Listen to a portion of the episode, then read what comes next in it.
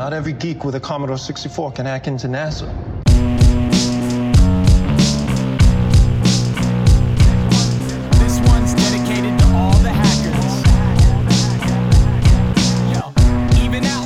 Bem-vindos e bem-vindas a mais um Hackers Brasil podcast com os hackers brasileiros, tudo que a gente conta um monte de história, que a gente fala várias asneiras, conta várias piadas sem graça. Temos aqui mais um grande episódio hoje. você- A gente não vai mais fazer suspense, né? Porque o nome do convidado já tá no título. A gente, a gente aprendeu que a galera sabe o nome antes, né? Depois do, do sétimo capítulo a gente entendeu. Exato, então que se foda, o, o- o nosso convidado de hoje é o Caprino, o grande Caprino. Mas antes do Caprino chegar aqui e se apresentar, eu vou então puxar os, os nossos.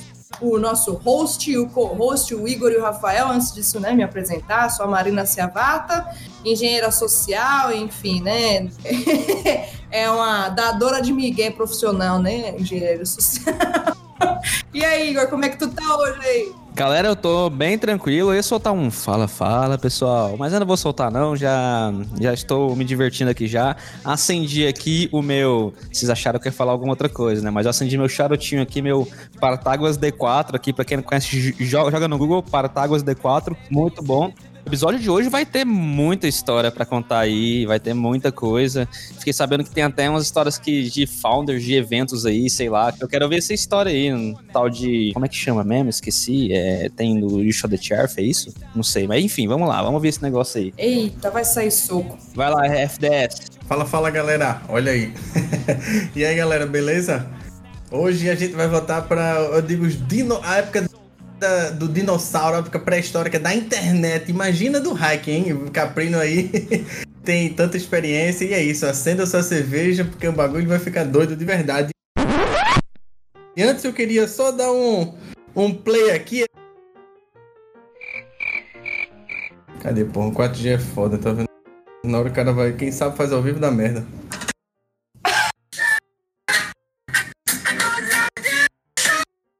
Isso? É You Shot the Sheriff? Você quer que toque o You Shot the Sheriff, a música You Shot the Sheriff no, É, eu no te- podcast?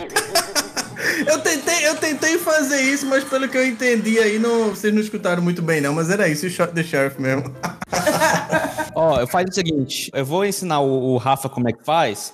Rafa, quando você quiser fazer esse negócio, você tem que ter um pouco mais de profissionalismo do seu lado, cara. Você faz um negócio mais ou menos assim, ó. Você vem aqui.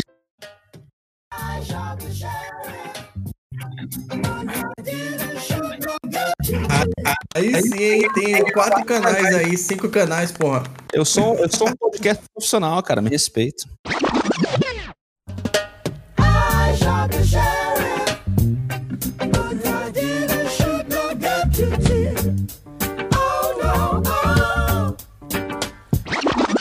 Pois é, vamos parar de falar essa besteira. Caprino! Bem-vindo, meu velho. Como todo convidado aqui que passa, a gente sempre pede desculpa porque sempre reagenda, reagenda e agora chegou a hora.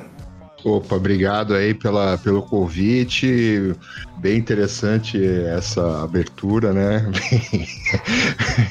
é interessante já aprender com vocês aqui como é que funciona a estrutura do podcast, né? Ou seja, sem roteiro, é tudo no improviso, é assim que é melhor mesmo, né? Acho que aí sai. É Raw Mode. É, então, assim a coisa sai bem mais natural. Bom, antes de mais nada, né, queria falar que eu me sinto muito honrado aí pelo convite, né? Eu acho que minhas skills técnicas, assim, não são nem de longe comparáveis com a galera que, que eu já vi passar por aqui, mas tem umas, como você falou aí, eu tenho umas histórias legais aí da época dos dinossauros pra contar, tudo, e acho que vai dar pra gente se divertir hoje. Eu, tô- eu falo isso, isso aqui não é um podcast de skill técnica, é um podcast de quem tem história. Não importa se tem 20 anos, se o cara completou um ano de- da história de segurança da informação, um ano de carreira, ele tem história também pra contar. Então vem aí e conta. Agora você é um cara que tá envolvido aí há muito, muito tempo, né?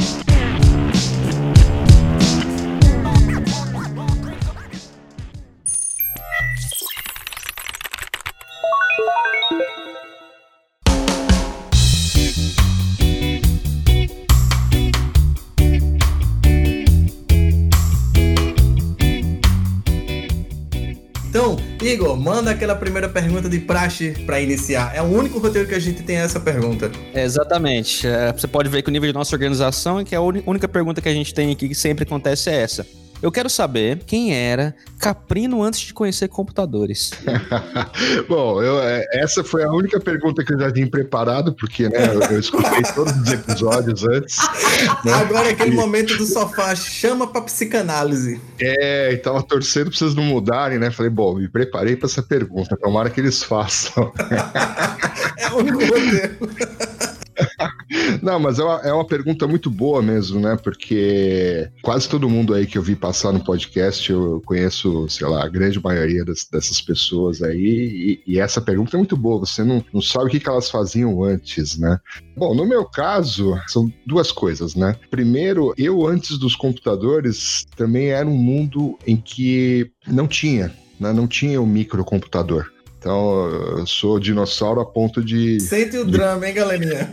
é, então, eu vi isso aparecer e a gente já fala mais um pouquinho como é que foi isso. Mas era o estereótipo nerd, né? Ah, era CDF, ia bem na escola, era ruim em todos os esportes possíveis. Né? É, era assim, por exemplo, a gente jogava bola, né? Tô, tô falando, tinha uns. Comecei com os computadores lá pelos 14, 15 anos, né? Então, Antes disso, se jogava a bola na rua, né? E aí, sabe, né? Forma dois timinhos e aí os caras escolhem, ah, quero esse cara aqui, quero o outro. Eu sempre tava entre o último e o penúltimo a ser escolhido. Então dá pra você ter uma ideia do meu nível esportista. né? E era isso, mas assim, é, era nerd, né? Gostava de exploração espacial, gostava de aviões, achava que talvez eu pudesse ser piloto de avião, lia muitos livros, né? Tinha sempre muito livro em casa, enciclopédias, né? Inclusive para a galera mais nova, enciclopédia era o que é hoje a Wikipedia, só que em, em livro Caralho. físico. Puta, mas tu E- falou isso, eu achei. Eu, eu fiquei pensando agora, essa, essa, essa tua interrupção aí, pra galera mais nova explicar o que é enciclopédia, eu falei, putz, hoje é altamente pertinente falar uma situação dessa, assim, o que, que é enciclopédia de livros, né? Nossa, cara, nem me fale. Saudades enciclopédia, quando o, vinha o vendedor na porta, assim, ó, vinha, ou ia o vendedor na sala de aula, e aí você tinha que chorar pro pai e pra mãe comprar enciclopédia, porque era caro. Ih, Ué, mas o nome disso não é Wikipédia? pois é, né? Não, e, e, assim, o fato curioso da minha vida é isso. Os meus pais, os dois, é, trabalhavam nisso, eram vendedores de enciclopédia, eles se conheceram lá. Né? Então, Caralho. Por conta disso, e era uma época assim, eles vendiam enciclopédia adoidado, né? E, e esse negócio aí, eles pagavam uma boa comissão, porque como a Marina era um produto caro tal, né? E, e eles fizeram a vida assim. Por conta disso, sempre tinha, né? Tinha Barça, Mirador, Enciclopédia Britânica, todos os, os livros complementares, então sempre teve uma porrada de livro em casa, e eu, criança, né, li aquilo, porque tinha, tinha coisa com figura também, né, umas coisas bacanas. Então eu sempre, sempre gostei de, de explorar bastante as coisas. Então isso aí era eu antes de antes dos computadores. Boa. Outra inserção que eu faço aí depois dessa pergunta, principalmente para quebrar essa coisa do eu não tinha dinheiro, minha mãe era rica, meu pai era rico, eu vim de uma família pobre. Como que era essa tua condição financeira, né, para poder dar uma ideia da galera que também tá aí no mesmo nível e às vezes acha que o cara ali teve, claro, tem muita gente que teve, né, mas que teve um, um- um- privilégio maior. Mas como que era a tua condição financeira? Já explicou um pouco do teu pai e tua mãe aí, mas explica mais um pouquinho disso aí. Só pra dar uma introdução que nada foi fácil na vida. Ah, sim, não, não, não- não- certamente eu, eu tinha alguns privilégios, né? Não, não, não era de uma família humilde, mas era uma família de classe média, normal, né? É, assim, por exemplo, uma outra coisa que era antes dos computadores, já existia algum tipo de videogame, né? Já existia Atari, essas coisas. Então, assim, é, eu tinha um Atari, né? Ganhei dos meus pais no Natal. né? Então, assim, era, era uma família de classe média, mas assim, não é assim, ah, eu quero um Atari, aí no dia seguinte aparece. Não, você tem que esperar o ano inteiro para chegar o Natal né? e Total, ganhar claro. o. É um presente super especial, não é um negócio É. assim que vai pular do nada. Massa. Exatamente. E aí a, a pergunta, né? Acho que é outra pergunta do roteiro aí também que a gente faz é como que chegou o computador na tua vida? Como tu ganhou o primeiro computador? Aí eu, eu acho que a primeira vez que a gente grava com uma pessoa que eu posso perguntar essa timeline foi tu que comprou ou teus pais que te deram? Como foi essa tua introdução aí na, no mundo dos computadores? Rafael tá aproveitando pra ser bem filha da puta. É, eu tô reparando, né? Eu não, sei se, eu não sei se vocês perceberam, mas o Rafael acabou de chamar ele de velho na cara dele. Não, minha gente, não é velho, é experiente. Olha a barba do cara, vai olhar aí a foto dele do perfil, você vai ver. Você não. Assim, porra. O, ca- o cara que tem, que é. Que tem essa. Eu vou chamar nem de velho, que tem essa idade, ele sabe entender esse tipo de pergunta. Vá por mim. Não. Você tá inspirado hoje, hein, meu? Putz.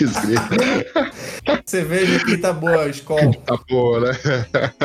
então, cara, vamos lá. É- Essa história é interessante também. Então, como eu te falei, né? No começo não tinha, né? Os computadores não existiam. Mas eu comecei a criar um interesse é, por isso. Então, nós estamos falando aí de 1985, 6, por aí. Então, eu lembro que, assim, a primeira coisa que me chamou a atenção foi essas coisas do videogame, né?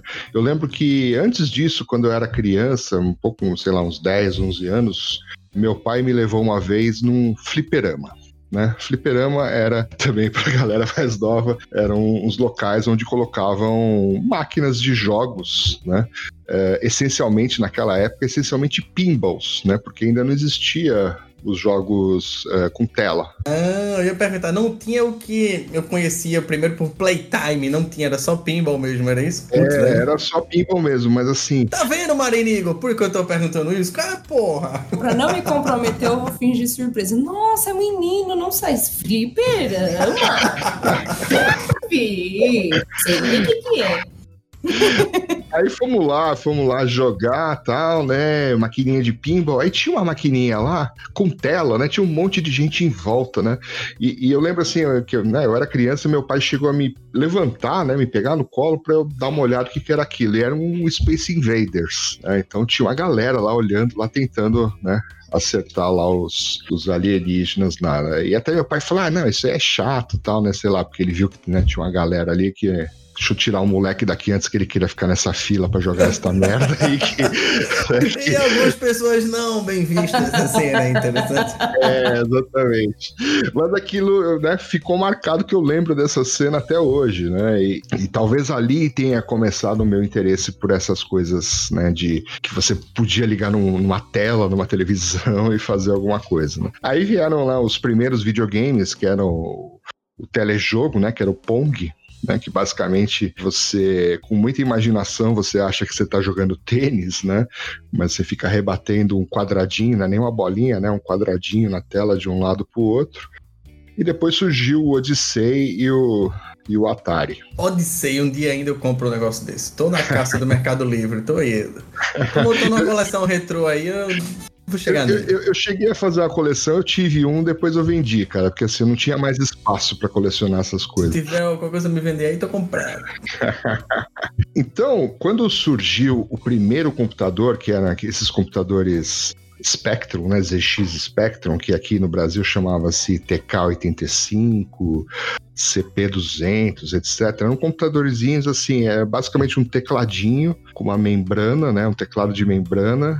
É, você ligava ele na televisão, o negócio tinha, o mais simples tinha 2 kbytes, kbytes, né? O mais avançadinho tinha 16 kbytes. Nossa senhora. É foda. E, mas assim, aquilo parecia ser algo diferente, né? Porque você podia, né, digitar alguma coisa ali e ele fazia alguma coisa, né? Você podia, sei lá, escrever seu nome na tela. Na época isso era, né, era, era algo, sei lá, muito muito novo, né? Não tinha nada parecido com isso. E aí, aqui em São Paulo, né? Estava em São Paulo, eh, tinha algumas lojas de departamento, né? Então, pra galera mais antiga, tinha uns negócios que chamava Mapping, Mesbla, que é tipo a Sears lá nos, nos Estados Unidos. Eu né? que sou São- de Recife aí do Nordeste, né? É um pouco Aham. mais atrasado aí pra chegar a essas coisas. Quando falava de, de Mesbla, por exemplo, até que tinha Mesbla lá, mas Mapping, que a gente via na, na, na internet, ó, na TV, a propaganda do Mapping vendendo no computador, vendendo várias coisas, videogame, você ficava louco pra ter um negócio, né? Era foda isso aí. É, então, então essas lojas elas vendiam de tudo, né? Vendia roupa, vendia computador, aparelho de som, disco, né? Tinha vários andares essas lojas. E aí eles começaram a vender computadores. E aí o que, que eles faziam? Eles deixavam os computadores tipo em exposição. Então ficava lá a maquininha ligada numa televisão e você podia ir lá e mexer na máquina, né? E aí começou a acontecer um fato interessante, né? Começou a juntar a galerinha e eu no meio, né? que ia lá nessas lojas de departamento e ficava lá mexendo nos computadores e fazendo os programinhas em Basic, né? Porque é o que rolava naquele negócio. Então, assim, os programinhas bem idiotas, do tipo assim, ah, digite seu nome, né? Aí você digitava o nome, dava o enter e aí ele interagia com alguma outra coisa, né? Dava uma resposta assim, era, muito básico, mas dava pra fazer alguma coisa. E isso aí eu acho eu tive uma experiência assim também com o CP400 na casa de um, de um amigo do meu irmão. Que foi essa coisa que eu falei, caramba, o cara tá digitando aqui um código, porque nem sabia o que era código na época, ele digitou qualquer coisa aqui que eu nem tinha ideia disso, né? Mas o que mais me chamou a atenção foi essa interação, tipo, se eu digitar aqui o meu nome, ele repete. A TV tá repetindo o que eu digito aqui, né? O que é que aparece. Isso aí é, é um paradigma muito forte. Sim. E aí o que acontecia é. né, eu não conhecia nada de computadores, mas eu ia lá, ficava de olho, né? Você fica no ombro do cara assim, vendo o que, que ele tá fazendo, ver que comandos ele dava. Aí, né, o cara ia embora, você assumia o comando da máquina, fazia os mesmos os mesmos comandos, experimentava, né? Porque é, essas primeiras maquininhas, é, os comandos estavam na tecla. Então, por exemplo, você queria dar um comando print, né? Que é para imprimir alguma coisa na tela, era na, na letra P. Você só digitava o P e já aparecia print. E aí você dava os parâmetros, né? Desse jeito eu fui aprendendo, né? Eu fui aprendendo assim alguns comandinhos básicos do, do Basic ali. E as máquinas foram evoluindo, né? Apareceu o TK90, que era o, o ZX Color, né? Então ele já colocava algumas cores na tela, acho que tinha um limite, acho que eram 16 cores possíveis, fazia alguns gráficos bem simples, né? Eu lembro que tinha um comando lá que chamava Circle, né? Você di- digitava, um, é, desenhava um círculo na tela, e aí eu lembro que eu comecei a fazer tipo uns programinhas de demonstração do computador. Então, eu escrevia na tela mapping, bem grandão, é, desenhava uns círculos, como se fosse um, um demo, né? Pra ficar rolando lá. Isso que tu tá falando, Caprino, é desenhar pelo XY da tela, do screen do monitor, é isso mesmo? Isso, isso. Mas ele tinha É. um comando. Você mandava ele desenhar. É, mas é, no caso do mapping lá, ele, ele tinha uns quadradinhos. Era tipo, tipo ANSI, né? ANSI ou ASCII, né? Era, era algo trabalhoso de fazer, né? E- É, e dava um prazer, né, você fazer aquilo ali. Sim, sim, porque né, era aquela coisa, era, era algo novo, né? E, e- e você começava a ter aquela sensação de, pô, tô, tô aprendendo a mexer nesse negócio aqui. E assim, de novo, nós estamos numa época que isso era uma nerdice total, né? A grande maioria das pessoas não fazia nem ideia do que era um computador. E eu lembro assim um dia que me encheu de orgulho, né? Que eu tava indo no mapping todos os dias para mexer no negocinho, aí, né? E você vai aprimorando o seu programa. Só que assim, você desligou o computador, o programa vai embora, né? Não tinha, ele não tinha nenhum dispositivo de para você salvar o negócio, a não ser que você acoplasse. No caso, era tipo um gravador para você gravar numa, numa fita cassete. Aí eu cheguei um dia no, no, no mapping lá, aí o, o vendedor do mapping falou assim: Ah, ficou legal o programa que você fez ontem lá, eu até liguei o gravador aí e copiei, né? Falei, ó, Olha, agora tá ficando bom. Imagina pro vendedor, né, na, na cabeça dele, o negócio não passava nada na tela. Chegou um boy aqui nerd e fez uma, um círculo aqui pra vender, é melhor, né? Opa, Exatamente. Então, assim. E, e nessa época também começaram a surgir revistas, né? Que pra galera mais nova é aquele negócio que vende, um negócio que chama banca de jornal, que também tá em extinção, né?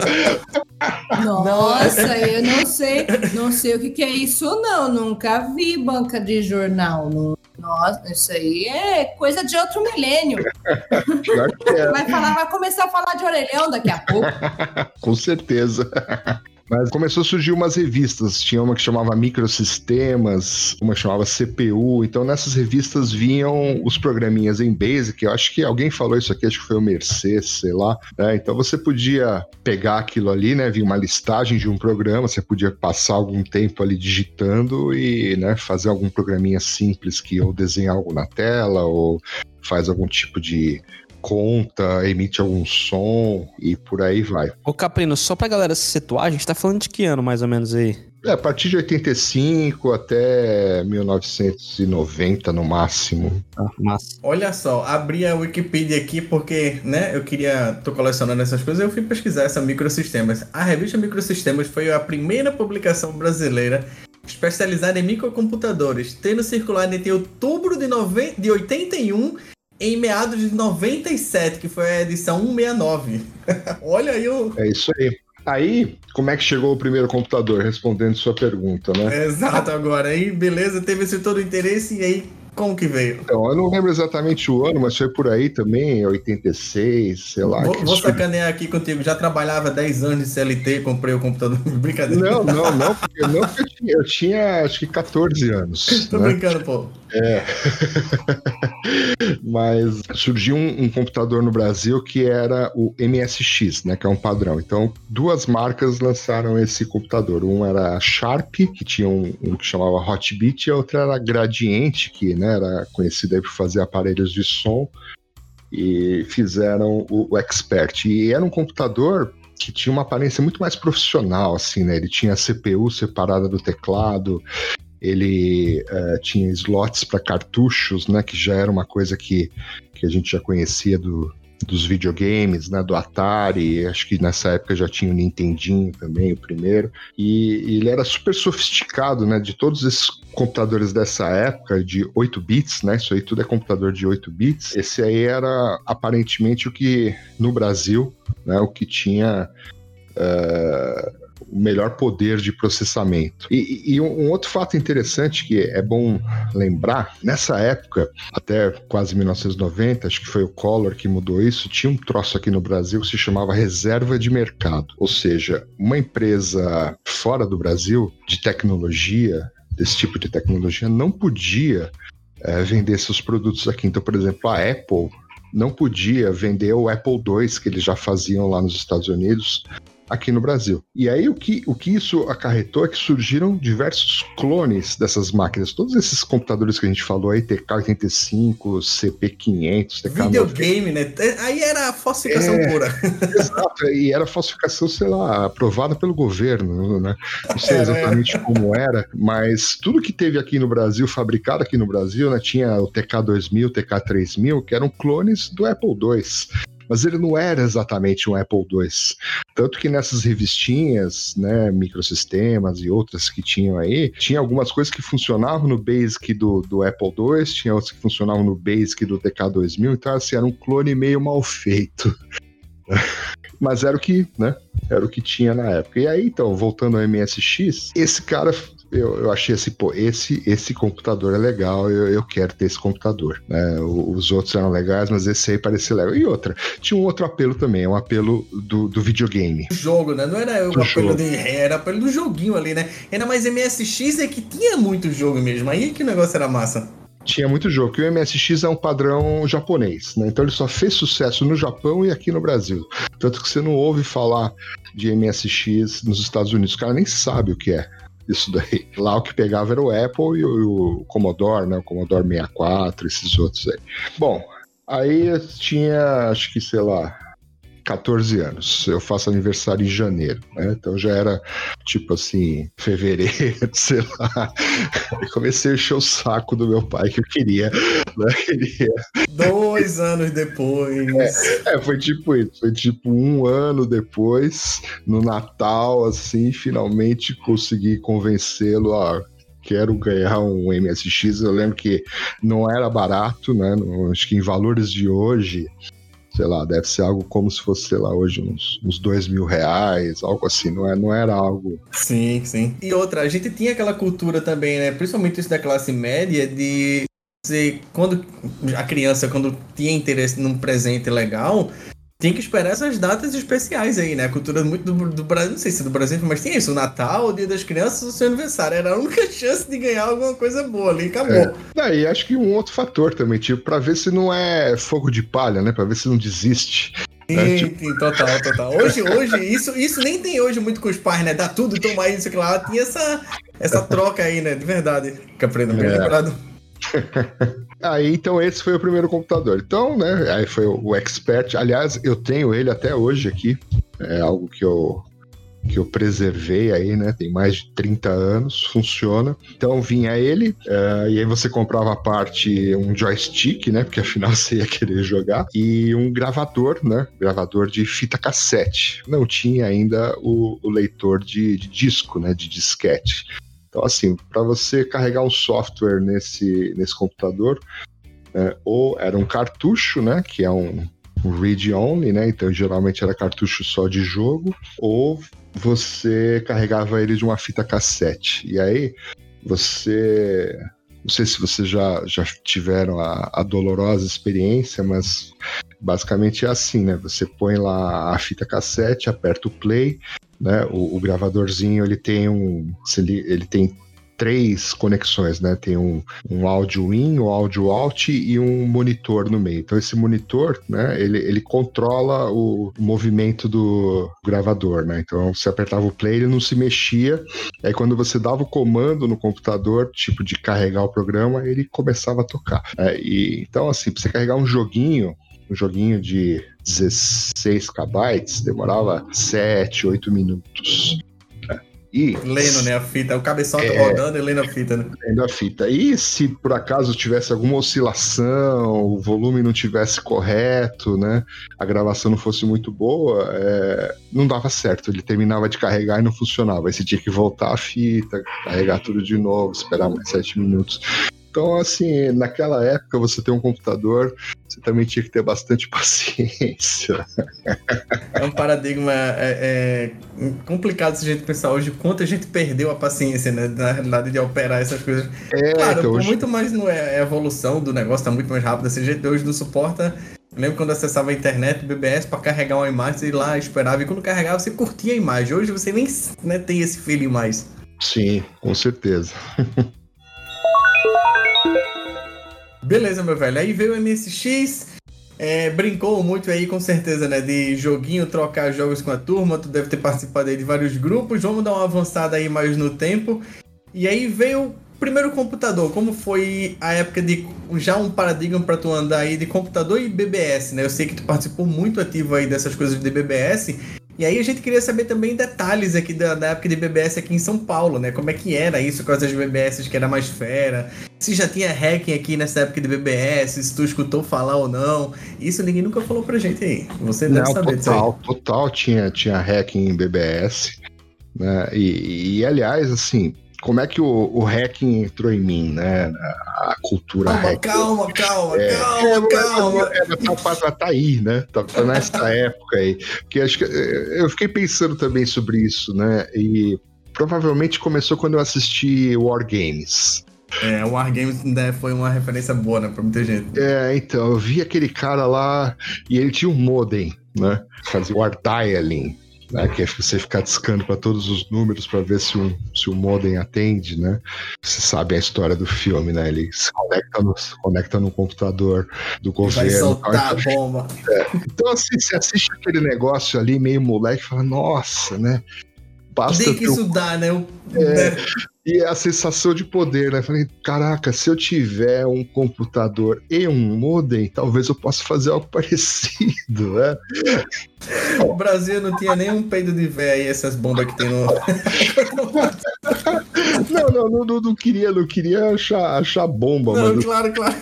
mas a, ideia, a ideia de você poder conectar num outro computador, né? Porque assim, eu tinha essa obsessão por computador, até, até lembrei dessa mesma época aí do MSX, eu lembro que assim, eu ia em bibliotecas, tinha uma biblioteca pública no, no Centro Cultural São Paulo, ali na Vila Mariana ali, e, e aí para você procurar um livro, você podia acessar um computador deles lá, que era um terminal, sei lá, de algum computador grande, né? Eu ia lá para poder mexer no computador. Né? Pra ter o prazer de fazer dar um search lá para procurar alguma coisa. E, e uma outra coisa que tinha nessa época também era um troço chamado videotexto. Não sei se chegaram a conhecer isso. Eu, eu nunca ouvi falar disso, cara. Esse realmente eu não. É, eu já ouvi falar, mas nunca. É, nunca vi, né? Mas eu ouvi falar, claro, historicamente, assim. Vídeo texto é foda, não tem. Vi- vi- Videotexto Esse eu realmente não vou nem fingir, fingir surpresa. Esse realmente eu desconheço. É, então, o vi- videotexto era um serviço é, de texto em vídeo, né? Mas era, era assim, era, era um serviço público, era, era, é, era a operadora de telefonia que, que provinha esse serviço e era, na época, elas eram estatais, né? Então era a Telesp aqui em São Paulo. E aí Cara, ela- você- Tinha Telepar também, né? Eu só lembro pouca coisa disso. Também tinha o Teletexto, eu acho que era já gringo. E o Brasil, acho que foi pioneiro disso aí, né? É, então, esse, esse videotexto, é, é, se eu não me engano, ele usava um padrão da França, alguma coisa assim. Então, assim, ele, acho que a comunicação, acho que era em 1200 BPS. É, você mandou aqui no chat, né? Então, era isso aí, ó. Tinha correio eletrônico, você conseguia ver notícias, né? É, então, o, o mais legal era esse correio eletrônico, né? Você, você, assim, você achava que o chat do UOL era alguma coisa velha, antes disso tinha o videotexto, né? E, e- e, assim, é um bom comparativo. é, e assim, era batata. O que dava mais ibope era, era coisa de sacanagem, né? Era alguém conversando com outra pessoa e, e falando sacanagem com a outra pessoa. Não dava pra mandar nudes porque não dava pra mandar. Nudes em ASCII, né, em ASCII. É, era só isso aí, só texto mesmo. Oi, só... agora tu deveria fazer tua voz aí, Rui Caprino. Que isso, cara. Ave Maria.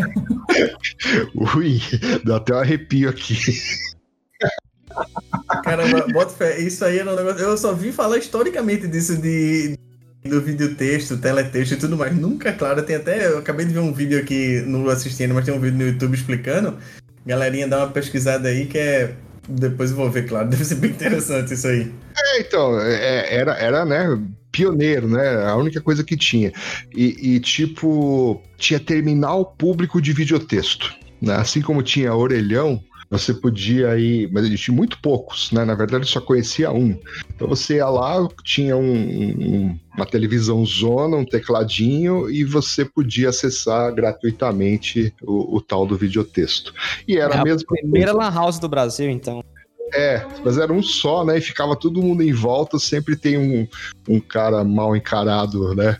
É, operando o negócio, né? E você chega lá, moleque, lá no meio, né? Fica esperando para ver se alguém libera o terminal para você e tal, né? E, e, e eu ia lá atrás desse negócio aí. Mas então, por conta disso, né, eu, eu, eu, eu achava que minha porta para o mundo, né, é, era um modem, né? Então, cresci, fui trabalhar, né? Comecei trabalhando numa editora, né? E eu era digitador, né?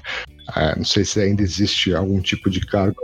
O digitador é um cara que pega tudo que está num papel e digita num computador para, sei lá, alimentar um banco de dados. Nossa senhora, tu fez curso de digitação? Não, mas é, pensei em fazer curso de datilografia, mas acho que não. É datilografia, né? Que era de máquina. Isso era, um- isso era uma coisa boa no currículo antigamente. Acho que alguém Isso, falou, acho que Mercedes, datilografia. acho que Mercedes comentou isso também no. Acho que foi no. Não sei se foi no dele, eu não lembro. Que era tipo, datilografia surgiu como uma coisa arrasadora assim do currículo. É legal você ter datilografia, tinha aquelas máquinas, tá, tá, tá, aquele barulho todo.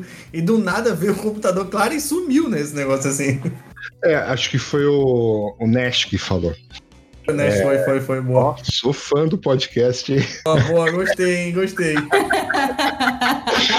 Mas assim, por, por que, que as pessoas faziam curso de datilografia? Porque é, quando você ia trabalhar, era, era, um, era um skill, né? Você pode saber operar uma máquina de escrever, né? Digitar rápido, cadastrar todas as coisas no banco lá, num DB2, sei lá qual era o banco da época, né? Então, é, a datilografia era para isso, né? Para você aprender a usar o teclado e também para aprender a pôr o papel na máquina, né? O ponto certo que você né, dá, aperta o enter, né? Que é fazer o, o carro voltar, enfim, é isso que a datilografia te ensinava. Mas te ensinava a digitar direito, né? Com os 10 dedos. O curso de digitação era só a parte de digitar. Mas assim, eu era digitador, mas eu não tinha feito curso, né? Porque né, dá para operar um teclado né, sem fazer um curso. Quem veio da época do, do MSX ali já sabia, né? Aí, é, nessa editora, é, tinha um, um programa em Clipper, né, e tinha um programador lá. E, e esse cara fazia o programa lá, ele ia lá de vez em quando, mexia no programa, compilava, né? Uh, colocava para rodar, então, né, o pessoal lá pedia, pedia alguma feature nova, ele ia lá, acertava, e eu né, comecei a ficar de olho nisso, né? Comecei a ficar de olho no, né, o código fonte ficava lá, então, né, eu via o que, que ele fazia, né, foi aí que eu comecei também a entender como é que funcionava esse negócio de, né, de você compilar, né, transformar no executável, fui estudando isso, fui comecei a ler as linhas do código lá, entender a lógica do negócio, né? Já tinha uma, uma base aí de basic, etc.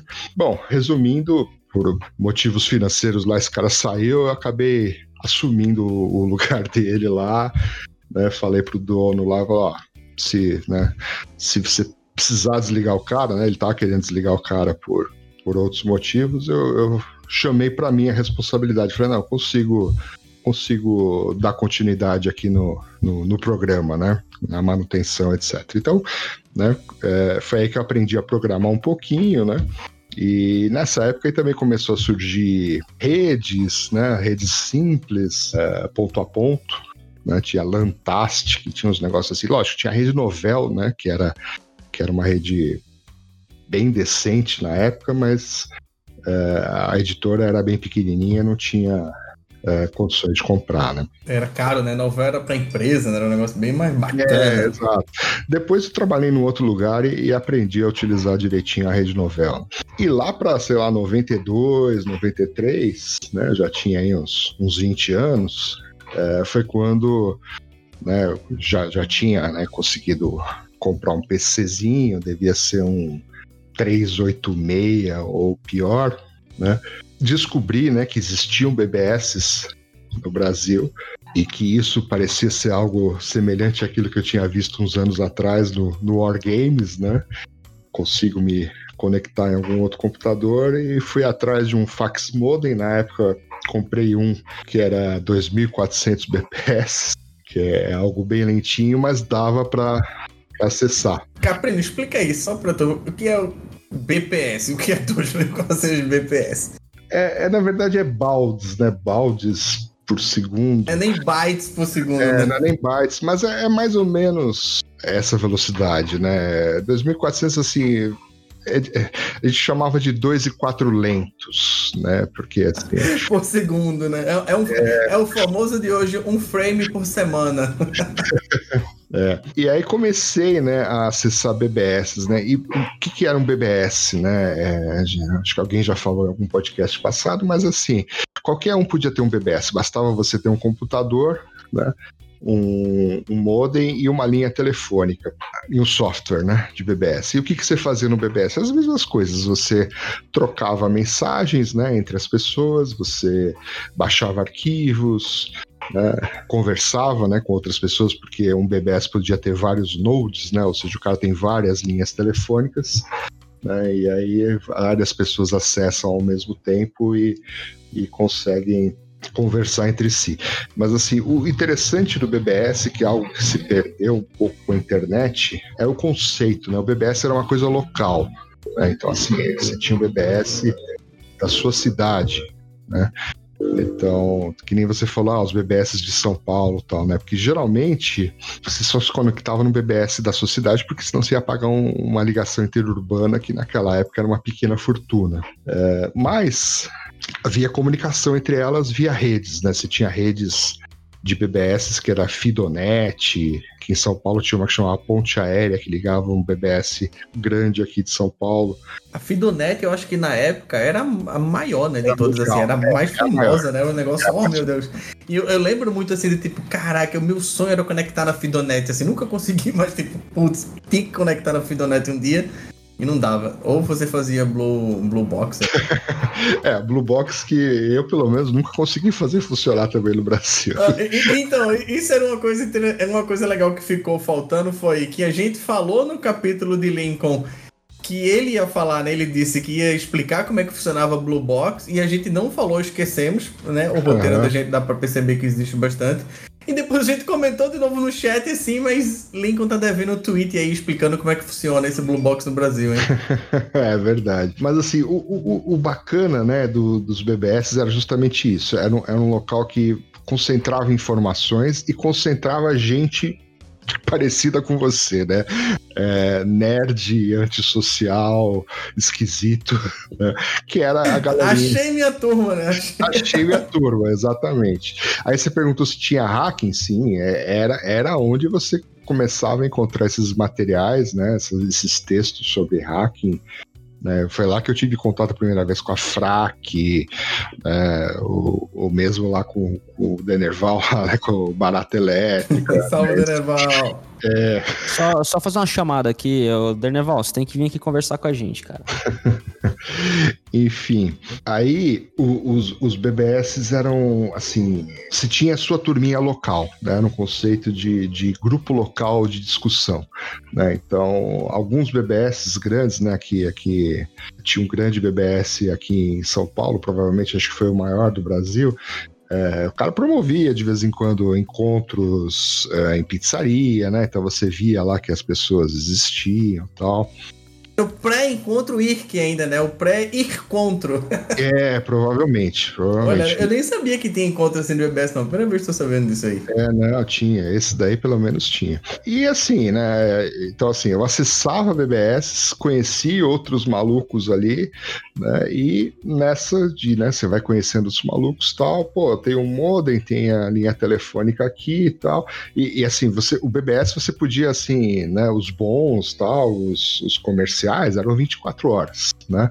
E você pagava, né? Então, como é que era? Você pagava uma mensalidade, né? Sei lá, devia ser algo como uns 50 reais por mês, alguma é, coisa eu assim. Eu lembro que tinha um BBS em Recife chamava Sphinx. É, meu pai ia na casa do cara dar o dinheiro na mão dele para manter o meu acesso do meu irmão. o pagamento era esse. Ele ia lá, tá aqui o dinheiro do mês. Eu acho que era 30, sei lá, nem lembro quanto era, acho que era 30 é, Era alguma coisa assim, você pagava, né, nos BBS mais sofisticados com cartão de crédito, né? Então o cara tinha lá um, um, um jeito né, de, de, passar o seu cartão. Aliás, né, não era nem online na época, porque assim, depois, posteriormente, eu tive um BBS comercial também. Quando a gente foi aceitar cartão de crédito, você pegava o número, né? E, e tinha que preencher um papelzinho e tal, levar no banco. Não, não tinha, não tinha Cielo, Redcard, não tinha nada disso. Era tudo tudo no papel, né? Na época que o cara passava o, o cartão numa maquininha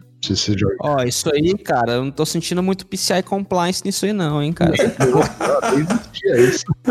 Passa... PCI compliance foi bom, hein, Igor? Passava é. aquela máquina assim, saia. Reco, Reco, é. Pulga, tem alguns nomes dessa máquina, né? Mas como, como você não tinha o cartão físico, né? Você pegava o número, preenchia o negocinho, então era, era mó trampo pra você. Cara, era mesmo, preenchia a coisa no papel carbono, né? Pra ficar é. uma cópia, puta merda.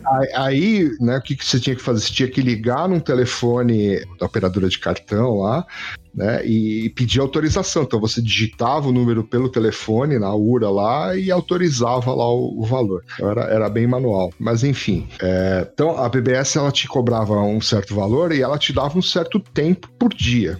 Né? Então era tipo uma hora por dia, geralmente, 50 minutos.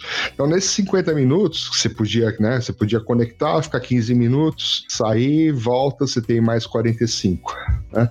Nessa, nesse uma... Isso era para você não lotar um tronco lá telefônico, né? Que era uma linha por linha, né? É, você não ficar o dia inteiro lá. Né? Ninguém usava mais, né? É, né? Então nesse, né, nessa uma hora que você tinha, geralmente, aí você, você, você geralmente você baixava as suas mensagens, né? Para você poder ler elas offline. Então você baixava um arquivinho, aí você tinha um leitor local. Eu lembro até que o leitor chamava OLX, que é o mesmo nome daquele site hoje, né? Eu chamava OLX. Aí você lia suas mensagens, escrevia suas respostas, né? Ele gerava um arquivinho de resposta, você conectava de novo no BBS e subia suas respostas. Né? Então, assim, não era muito instantâneo, mas assim, é, era, era, era sensacional você era poder fazer isso. Era incrível isso, porra, é... falar com a galera, incrível. Era, o, era a, a, o entendimento que a gente tinha por carta física, virou é... digitalizado isso, né? Sim.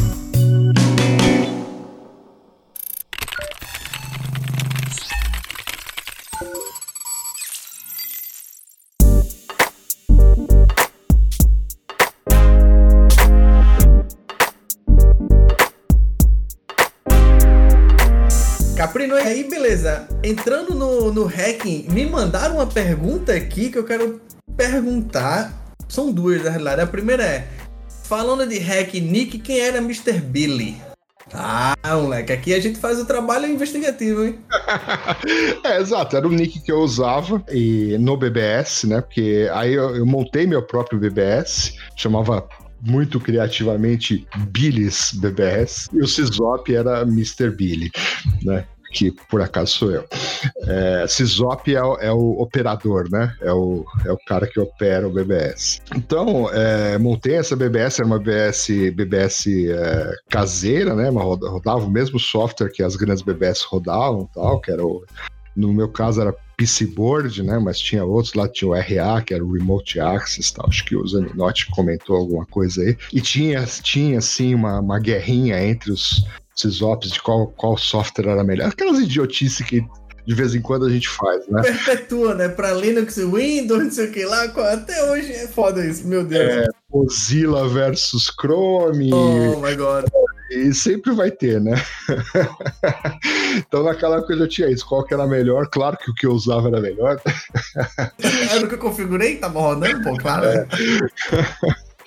É, não, mas é, assim, era legal porque ele tinha até uma linguagem de programação própria e você podia, né, fazer, fazer umas modificações bacanas. E aí, assim, a BBS ficava no ar algumas horas do dia, né, porque a linha telefônica era a linha, né, compartilhada com outras pessoas na casa, etc. Então não podia, né, toda hora tá, tá usando a linha telefônica. Mas o que causava também várias dores de cabeça, né, porque é frequente, né, você, sei lá, você deixa um BBS, BBS no ar só de noite e durante o dia as pessoas pessoas ficam ligando, né? Então você atende o telefone é um modem, né? Você fala alô. é. o, o, pai é que gostava, o pai e a mãe adoravam isso. Adora, adora. Olha, vamos lá. Beleza, aí tu conectou aí BBS, claro, eu acho que dentro da BB, das BBS, né, como tu falou, tu começou a conhecer FRAC, conhece, começou a conhecer Hack em si. E aí a outra pergunta é, como era a questão de Democine pra tu, né? A cena de Democene aí. Tu participou disso? Mandaram te perguntar isso aí. Sim, você andou falando com o Júlio, né? Não posso revelar minhas fontes. tá certo. Então, eu, eu, tinha esse meu BBS e mais outros amigos, a gente montou uma pequena rede, né? Então, tinha quatro BBS, a gente fez uma redezinha que tinha um nome muito bom, chamava Cybernet, né? Puta nome criativo, não sei porque que nunca ninguém utilizou. Porra, na época, Cybernet, principalmente Cyber, ninguém falava Cyber, né? Cyber é... espaço, neuromancer, aquela coisa ali. É, então, foi daí que a gente tirou, do Neuromancer e tal. Ó, oh, tô bem na referência aí, hein? Né? Tá bem na referência. E então a gente tinha aquela, uma redinha, né? A Cybernet e, e quatro BBS, BBS caseiras. E em algum momento a gente decidiu, não, vamos fazer um, um, um BBS comercial, né? A gente arruma aí umas duas, três linhas telefônicas. Na época, isso também era tão caro que você precisa, você podia alugar uma linha telefônica, para você ter uma ideia. Então a gente alugou algumas linhas telefônicas e montou um, BB, um BB, BBS com três nodes, né? Então três linhas simultâneas.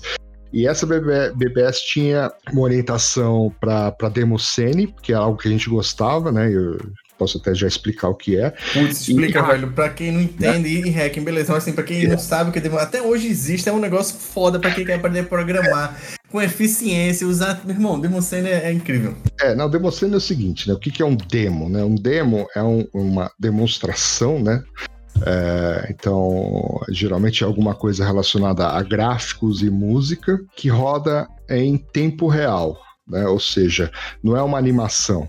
Né? O cara faz lá um, um, um software em assembly, geralmente, né? A maioria dos demos e campeonatos de demos era obrigatório que a coisa fosse em assembly, né? em assembly e o, o, negócio roda de acordo com a velocidade da máquina. Então, se você roda ele numa, na sua máquina, ele vai rodar de um jeito. Você põe numa máquina que tem mais performance, ele vai ter mais, mais performance. É mais ou menos como né, o, os games agem hoje, né? Você pode deixar aí com baixa resolução, alta resolução, dependendo do, do seu equipamento. Só que, de novo, a gente está em 1990 e pouco. Então a gente tem máquinas muito limitadas, placas de vídeo muito limitadas, placas de som muito limitadas, porque era opcional, né? Você colocava uma, uma placa de som no, no computador. Então você tinha computador que não tinha som, só fazia bip.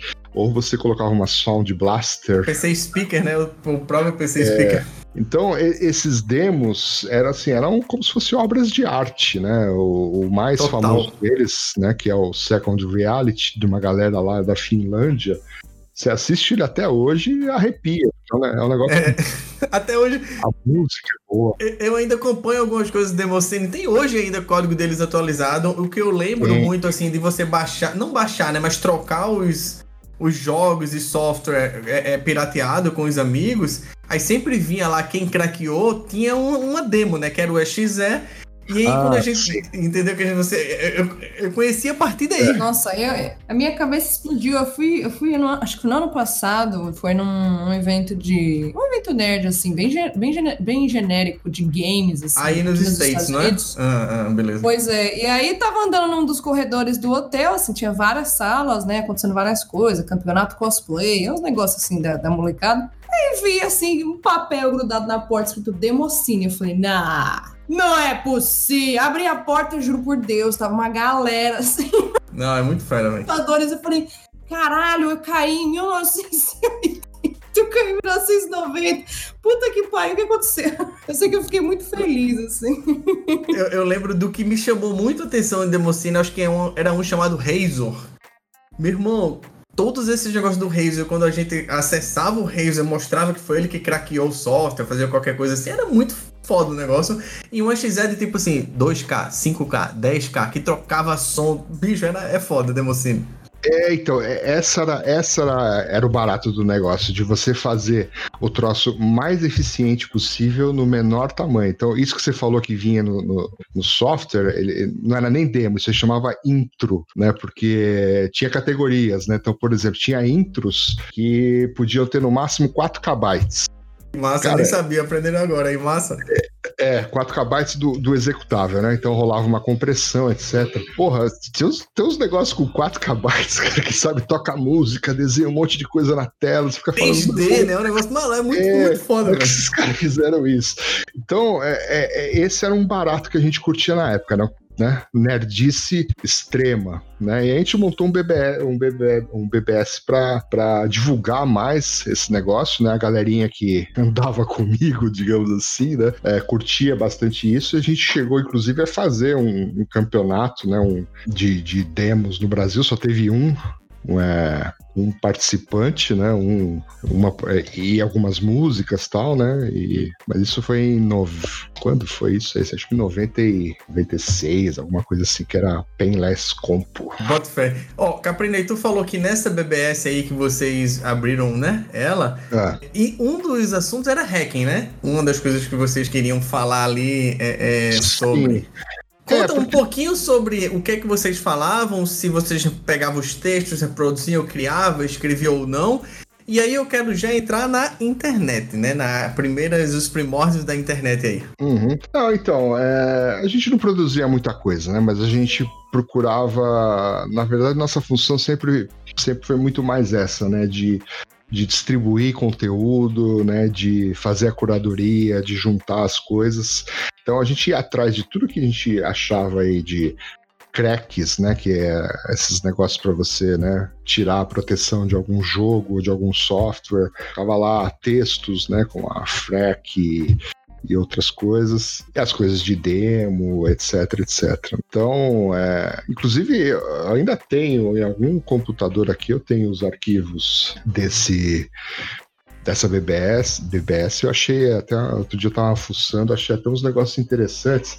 Cara, eu achei um negócio que a gente tava falando de freaking, né? É, tinha texto sobre freaking e tal, mas achei um negócio dos primórdios da telefonia celular que eu cheguei a fazer e, e dava certo. Eu lembro que um dos primeiros telefones celulares que tinha no Brasil era aquele PT550 da Motorola. Pessoal mais velho aí, ou se você procurar no Google, esse era literalmente um tijolão. Né, a bateria dele Qual, qual que, era, que, que era o nome, Caprino? PT, né? Igual partido 550. Aí Boa. esse esse cara aí, Ele fazia escuta, era o famoso que dava pra fazer escuta. é exatamente, você conhece isso, né? Sim, meu tirar pai tinha brinquei um bocado desse aí. É, então, você tirava a bateria, né? Ele tinha três pininhos. Se você colocasse ali um papelzinho alumínio no pininho do meio e reconectasse a bateria, dava pra você ficar escutando. Provavelmente quem tava na mesma célula que você. Era, era, e era por canal, né? Nessa época aí, tinha os canais, como se fosse um, um rádio comunicador. É. Então, É, se você, é- naquela área ali, tu, se tu conectasse, nas, mudasse, mudava as frequências e tu pegava várias conversas da galera. Exatamente. Não, sim, não, tem, não tinha propósito nenhum fazer isso, mas era interessante. Era só pelo meio de, caramba, tô escutando alguém falando no celular ou num telefone sem fio, né? Fazia, na época tinha muito telefone sem fio aí, na década de 90, nas casas tinha muito isso, então dava pra interceptar, entre aspas, isso. É verdade. E, e foi nessa, é, assim, e, e falando um pouquinho de hacking, é, rolava, né, entre BB, BBS, assim, esse negócio de tentar hackear o outro e tal, né, sempre, sempre tinha umas coisas assim, né. Sim, você, essa, sempre tem umas coisas assim, continue desenvolvendo, vá, continue. Continua desenvolvendo. segue no flow, segue no flow. Tá bom, bom, te- teve, teve um, um feito interessante que a gente fez na época, assim, né, porque, assim, o, o, BB, o BBS, ele rodava... ah, Não, eu preciso te interromper, porque essa, é, foi muito bom isso. É um feito interessante. Leia-se, um hack interessante. Foi um feito interessante. Isso é muito bom, hein, Caprino? Gostei. Teve um feito interessante. É, assim, obviamente não, não posso dizer o nome do, BB, do BBS, né? Só posso dizer que era em São Paulo e que era bem grande. Mas funcionava assim: o BBS ele roda, rodava em DOS, né? Então, o, o DOS é um sistema monousuário, né? E monotarefa. Então, quando tá lá rodando o software do, BB, do BBS, é só isso que ele tá rodando. Né? E ele lê lá a porta serial, que é onde está o, o modem. E tinha algumas coisas em, BB, em BBS que é jogos, é, programas de terceiros, etc. Mas essencialmente jogos, que era o que tinha, né? Que é um negócio que se chamava DORS. Né? Então, você tinha as doors, então você tinha alguns jogos famosos, né? Tinha um que chamava Lord, que é Legend of Red Dragon. Até hoje tem nego que joga isso, eu dei uma, dei uma pesquisada esses dias, tem uns, BB, uns BBS no ar aí, e cara jogando isso. Que era tipo um, um RPG de texto, né? Bom, então, como é que funciona? Você está lá conectado no BBS, você quer acessar uma DOR, né, que é um programa externo, o, o que, que ele fazia? Ele descarregava o software do BBS, né, era um batchzinho que fazia isso, carregava a DOR, né, é, você passava no batch qual era a porta serial que o modem tá, e a DOR passava a, a se comunicar pelo, é, por essa porta serial. Né? E aí, quando você encerrava a DOR, é, ele recarregava o software do BBS né, e você continuava aquela sessão. Então, era, era essa a, a, a dinâmica do negócio. Né? Você, que conhece segurança já, já consegue enxergar aí um monte de oportunidade aí. Os feitos, os feitos. Eu nunca mais falo regra, vou falar feitos agora. Os feitos.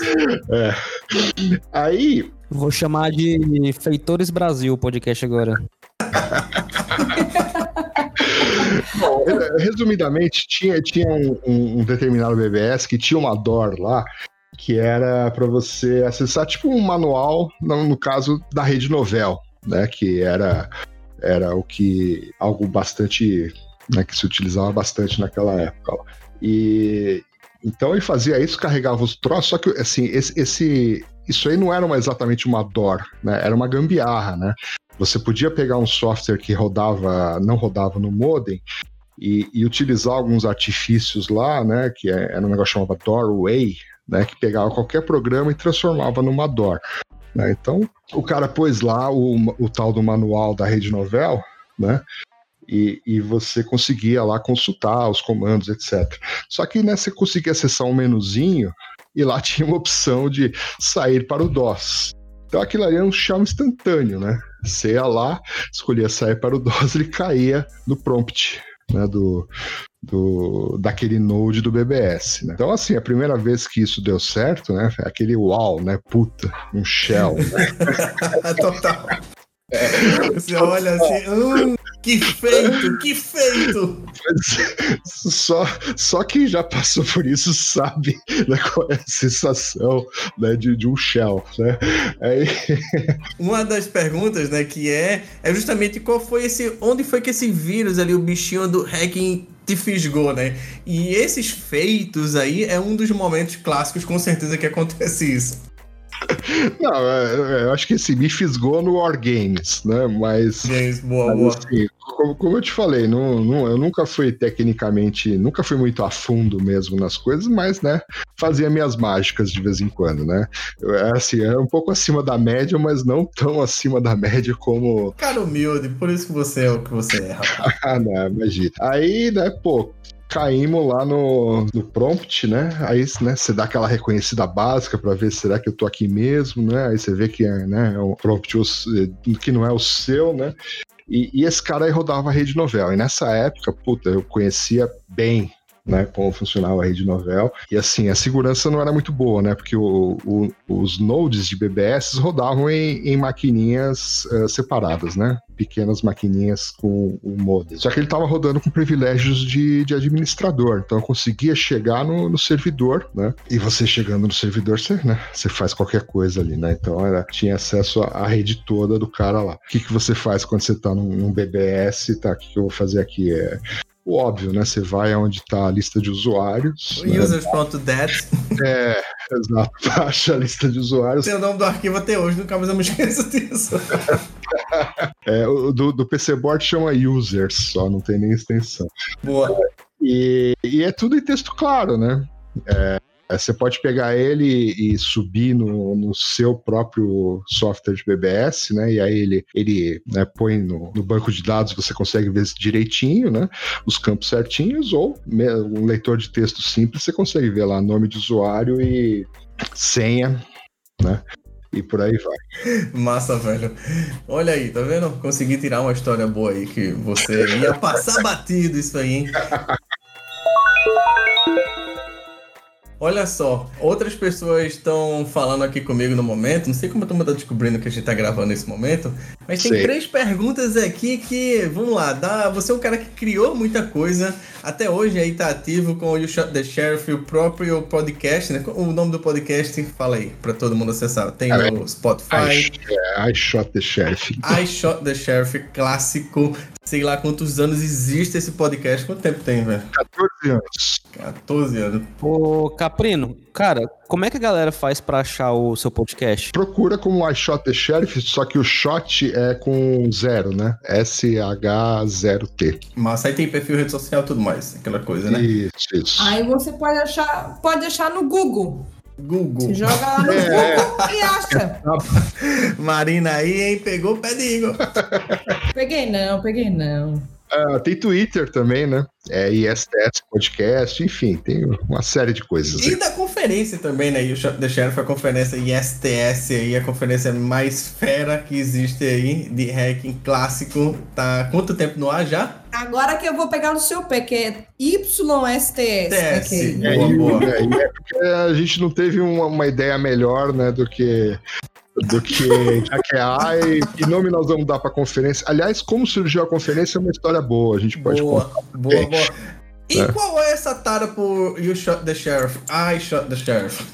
Tá, bom, vamos lá. É, Calma, ó, ó, calma, vamos lá. Senta que lá vem a história. Eu já percebi que aí vai ter uma coisa boa. E, e ó, me falar. Puxa fundo, segura, tenta não tossir e conta. Boa, boa. E me, me pediram pra perguntar outra coisa. Ó, isso aqui eu não sei nem o que, que é. E falando assim, ó, fala pra ele contar a história do Choquinho. Essa é boa. Nossa, a história do choquinho! Choquinho, olha aí, eu nem sei o que, que é isso aí. Ih, rapaz. Não, não, vamos, vamos por partes. Então, primeiro Sheriff, I Shot- depois o Sheriff, depois Choquinho, mas Choquinho não vai dar para contar porque é, na verdade, Choquinho é a Não, não, história não, que dá pra, não dá pra contar aqui no podcast, não. E, e outra, eu sei que você também organizou um livro que foi uma loucura. Ih, cara, que porra é essa? De dia é Caprino, de noite é Choquinho? Não, não, não. Cho- Choquinho é uma não, história. isso é... É, É um bom, volantinho. Deixa isso pra lá, minha gente. Deixa isso pra lá. Vamos É, focar não, aqui não, na não. história do, do Sheriff Tank É. Podcast como conferência hacker que tem aí no Brasil. É, puta, vamos lá. Vocês fizeram cinco perguntas. Qual que era a primeira vez? Tem muita aqui, bicho. Tem muita. Tem falando aqui do alemão que pediu uísque pra palestrar. Respira, Rafael. O Rafael, eu não sei, o Rafael tá bêbado já. Rafael, calma, caralho. A pergunta primeira. É não, porque a turma tá mandando muita coisa aqui. ó, Do russo maluco, do bêbado de gira-gira no condomínio que ele morava. Tanta coisa aqui, Caprino. Nossa senhora. Conta a primeira história de como criou. Essa eu sei quem perguntou, porque ele estava presente. Beleza, vai lá.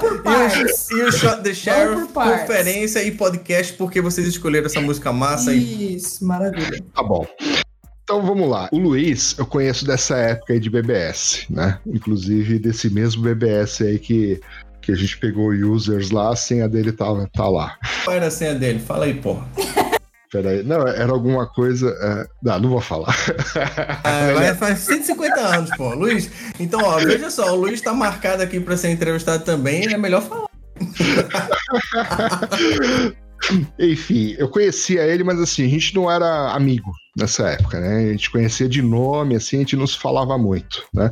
Mas nessa época o Luiz já, já gostava de, de redes tal, já manjava pra caramba tal, e, né, eh, ele tava no, no canto do BBS, eu tava por ali, a gente, né, acabava vendo, porque a- as mensagens do- dos BBS eram públicas, né? Então você podia ver um, né, um eh, exceto se você colocasse como privado, né? Mas você podia ver um, como, como é hoje em fóruns, etc, né? A gente batendo papo. Então, às vezes você só lia e não se, se metia. Então, é daí que eu conheci o Luiz. E o Nelson, acho que eu, eu conheci ele depois que eu, eu fiz um curso no, no CERT BR, e na época eu tava precisando, eu tava montando um CCIRT lá na, na VisaNet, né? Onde eu, Já era o Wi-Fi, tenho certeza. Nelson, acho que foi Nelson que trouxe o Wi-Fi pro Brasil, porque ele conhece disso aí como, como ninguém nesse mundo. É. Eu acho que ele ainda não tinha lançado esse livro. Ele tinha só o primeiro lá, que chamava Segurança Nacional. Né? Mas eu, eu conheci pessoalmente o Nelson, acho que na segunda H2HC. Né? Mas eu fui falar com ele porque tinham me indicado ele como uma pessoa que poderia dar uma consultoria nessa coisa de, de resposta a incidentes, etc, etc. Né? É Nelson Murilo, né? Nelson Murilo. Aí, o Luiz, o Luiz, eu voltei a encontrar com ele num evento de segurança, que acho que nem existe mais, não sei se era Security Week, ou se foi num GTS, algum desses eventos né, que tinham antigamente, o GTS ainda tem, né? Já E bem pra frente, né? Isso aí já bem. Já, já, já. Isso em 2000 e tralalá, né?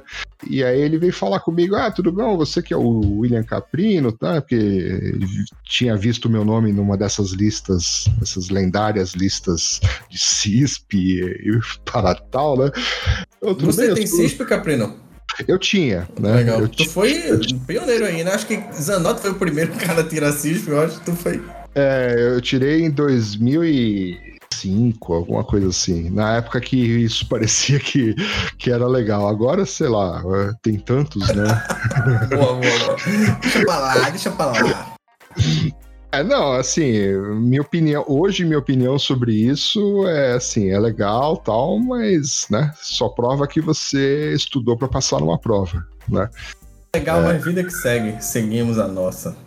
Bom, então, o Luiz veio falar comigo, ah, pô, a gente, né, vocês estavam BBS e tal, etc, né, e aí, beleza, sei lá, trocamos uma ideia tal, né, voltamos a estabelecer um contato, né, e a gente se encontrou novamente, acho que foi num GTS, tava o Nelson também, né, e, e ele começou com essa ideia aí, né, o Luiz, tipo, bom, vamos fazer um podcast aí, nós três, tal, a gente fala sobre coisas de segurança. Ah, legal, né? Qualquer dia aí a gente grava, né? Sabe aquela história? É, vamos marcar, né? Vamos marcar, a É o gente fala. famoso, foda-se.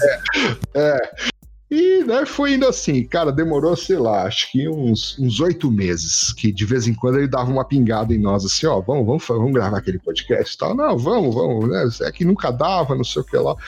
Novamente a gente veio a se encontrar num evento, e era um GTS, né? E o Luiz falou, não, hoje nós vamos gravar essa porra aqui, já vem cá, né?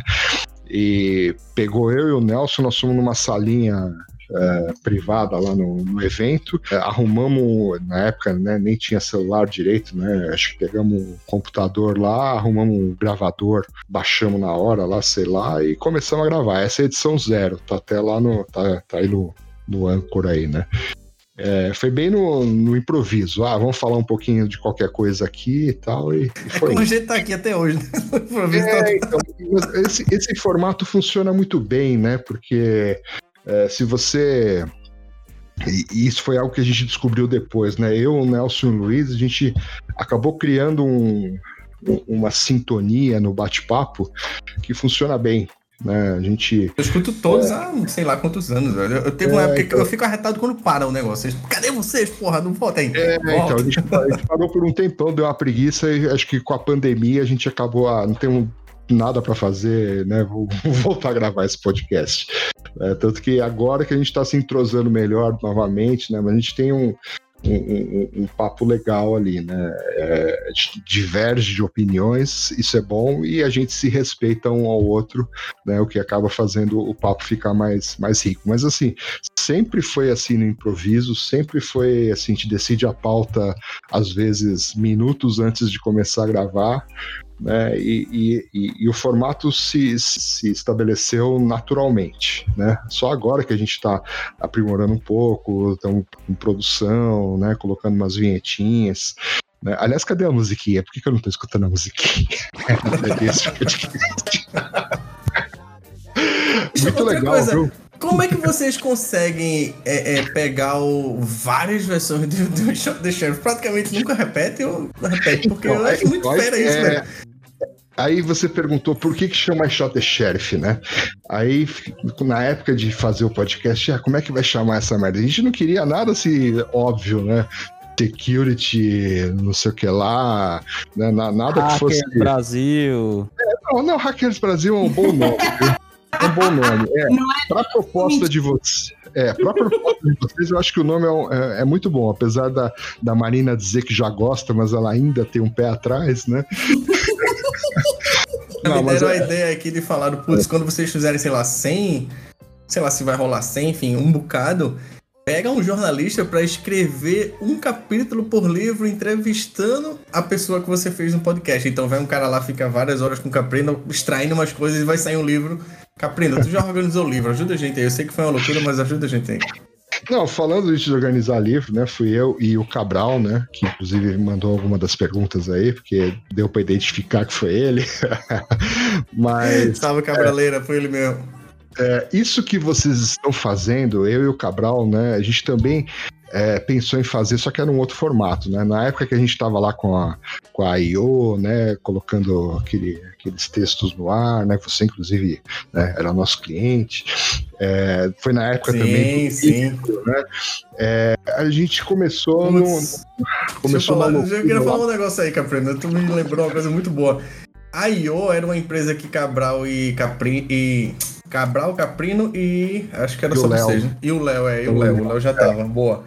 Tinha que eles fizeram, pelo menos eu entendi assim, foi como eles me venderam na época lá do, do, do, do pescador, para uma empresa que fazia conteúdo focado em segurança da informação. E foi muito fera, assim, trabalhar com, com vocês, eu lembro, porque era muito conteúdo legal. Vocês sabiam o que estavam fazendo, sabiam o que estavam escrevendo ali. E até hoje isso falta no mercado aí, hein? foi muito fera essa, essa, essa época aí de vocês. Opa, a gente já tá aqui fazendo um meio de campo. Quem Olha sabe um dia a gente pega uma rabeira aí, hein? Isso foi uma cutucada pra você, Marina. Avança. Não, foi assim, foi, foi uma iniciativa legal, porque, pô, o Cabral, né, você sabe como é. Aliás, inclusive, espero que vocês entrevistem ele qualquer hora aí, que ele é um cara que, além Chega do... mais, Cabral além da área de segurança, ele tem uma, uma visão uma visão de mundo muito crítica, muito interessante. Né? Mas assim, o, o bacana é, é que naquela época lá, né, tinha ele que, né, escreve muito bem, o Léo, né, que é jornalista, e eu que, né, só só enrolava ali, mas, né, o conteúdo Contava ali. ali, né? Contava umas mentiras ali também. Mas, enfim, o, o que eu queria, o parênteses que eu queria abrir aí é que naquela época a gente pensou, puta, vamos fazer um documentário sobre a cena hacker do Brasil, né? É, eu até deve ter comentado isso com você. é, e Sim, eu lembro a gente falando isso na B-Sides, eu acho, uma coisa assim, falando sobre. E, e na época a gente começou a procurar, tipo, essas mesmas pessoas que vocês estão entrevistando aí. A gente falou com o Zaninotti, falou com, com o DMR, falou com o Dundum. eh, e tínhamos uma lista de Chega pessoas. mais, Dundum. Dundum é. Duvido que ele venha, mas eh, ele tem umas histórias boas, né? Então. é, O que vocês estão fazendo hoje, assim, era a, a essência da nossa ideia. Aí depois a gente né, arrumou uma diretora tal, ela já, já quis ir por um outro caminho, né? Ficou de- muito sério, né, pô? A gente é, ficou muito sério. sério e tal, e, e aí no final a gente acabou empacando no- na questão financeira, né, que é, não tinha verba para fazer, etc, etc, e meio que abandonamos a ideia. Um bom detalhe isso aí, muita gente me pergunta, como é que vocês rodam esse podcast? O podcast custa, quanto que é o, o que o editor cobra, que é muito bom fazer a propaganda do editor, que é a única propaganda que a gente pode fazer aqui é dele. Quanto custa, Igor? Cara, Acho acho, que que ele deve custar coisa. 50, não é não? Não, acho que deve. não sei- Cara, eu nem sei, na verdade, qu- qu- quanto custa. Eu sei que eu recebo um boleto. Trezentão, sei lá, 350, alguma coisa assim, Mensal, que a né? gente divide mensal por, por, É. por capítulo desse que o cara edita, edita muito bem, a gente recebe vários elogios aí é, é, é, em relação a isso e, tipo, não tem mais nada, assim, é bem simples de verdade. Igor que fez ó, mais a coisa toda de botar no Spotify, sei lá, naquele Anchor FM lá, isso eu acho que dá uma, uma vazão muito boa pra, Cara, a pra gente, a, conseguir. gente a, a- a ideia, a ideia é, quando, quando eu fui chamar o Rafael, a- fui chamar a Marina pra fazer, a ideia era, velho, vamos conversar e, tipo, vamos, vamos gravar a conversa e vamos, tipo, mandar pro editor editar, a gente posta pra, pra galera ouvir.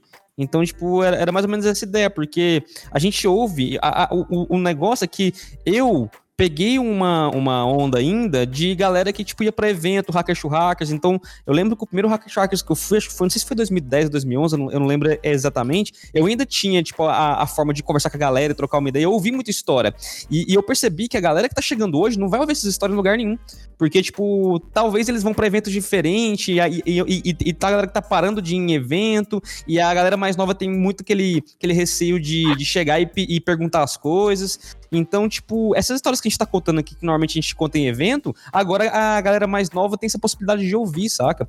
Então é, mu é muito que esse propósito de trazer essas histórias de, de evento pra gente simplesmente trocar essa ideia e colocar aqui. E o formato ele é bem simples, a gente monta, pra quem não, não entende como é que funciona, a gente vai pra um canal no Discord, eu trago um robô de gravação chama Craig, a gente grava em canais de áudio separado, eu pego um pacote zip, mando pro editor, e o editor ele edita e entrega pra gente, cara, acho que ele deve cobrar nem sei, acho que 90 conto por episódio, 100, 100 conto por episódio. Eu, eu, eu sei que no final do mês chega um, um boleto pra gente lá, a gente paga e divide a conta.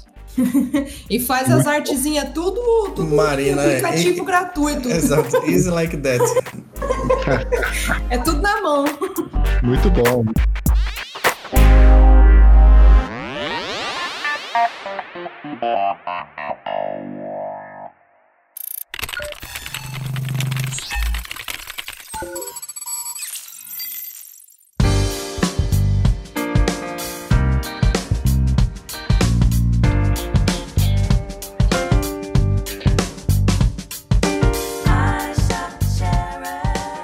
Beleza, aí Caprino, beleza, aí tu tava lá, já tinha mais ou menos essa ideia aí, né, do, de entrevistar essa galera, depois ficou um documentário e tal. É, então, esse, esse era o parênteses, né? Então foi. Então, assim. é, mais uma vez, parabéns aí pelo trabalho de vocês e continuem, continuem fazendo, porque, pô, tá muito bacana escutar essa galera aí. Acho que né, Massa. todo mundo aí tem, tem sempre uma história bacana pra contar. Mas voltando lá pro, pro I Shot the Sheriff, né? Como é que surgiu o nome?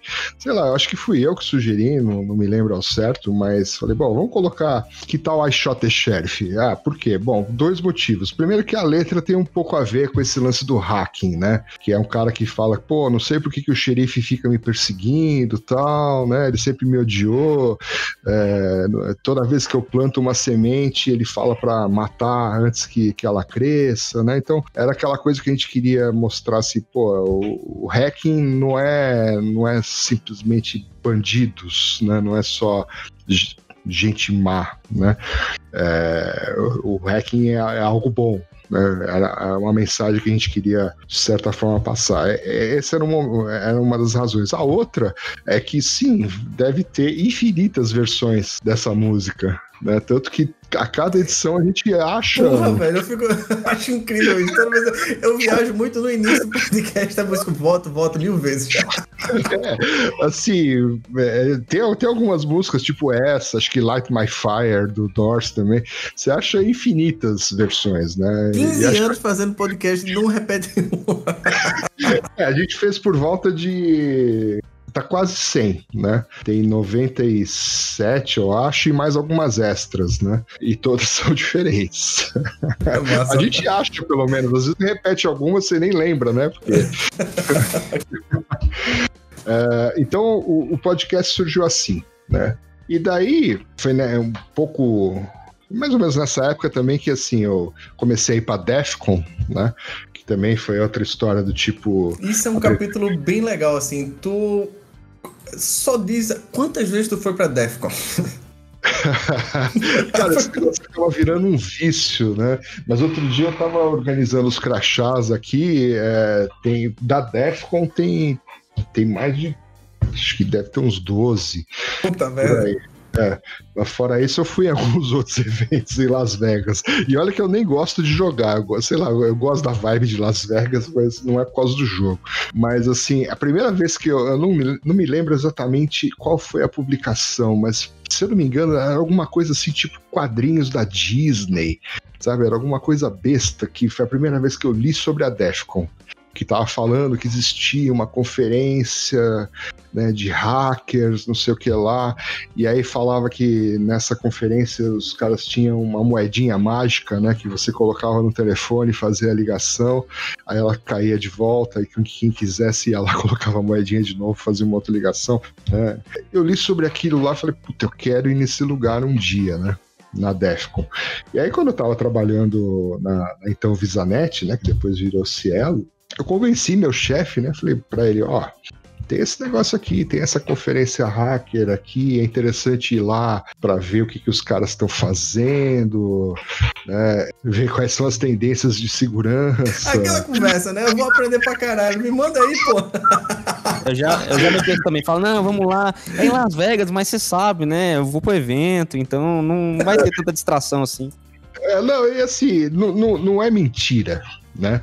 Porque eu voltava de lá e preparava uma apresentação, ó, vi tais palestras, os caras fizeram isso aqui. Não, claro, claro, claro. Isso aí tem que, tem que prestar conta, rapaz. É, então, e mostrava aí, você mostra isso para os níveis mais executivos da companhia, e, e é bom, né?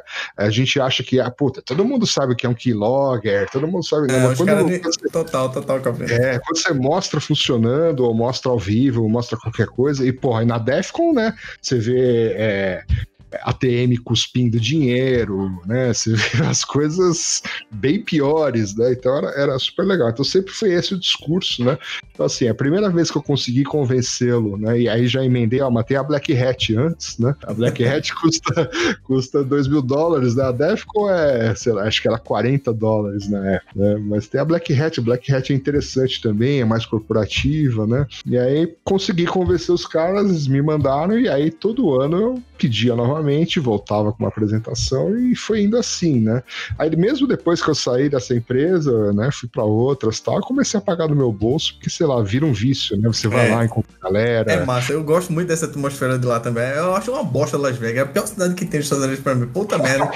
Mas tá junto com a galera aí, com putz, é muito foda lá. Tomara que ano que vem estaremos juntos novamente lá em Vegas. né? Porra, meu irmão, nem fala. Misericórdia, vacina vem aí. E aí, cara, conhecendo, né, saindo um pouco do Brasil, vendo eventos de segurança fora do Brasil, e era uma época que aqui no Brasil você tinha o quê? Um evento da Módulo, que era o CSO Meeting, né, que era um evento, né, eu vou pular essa de comentar, passa. É, era um evento jabá, né, que era para mostrar as empresas, tal, conteúdo, né, bem questionável do ponto de vista técnico. Apesar de respeitar a módulo pra caralho, a módulo me inspirou um Sim, bocado. Não, claro, claro, assim, não, não, é, não é bem foda. claro.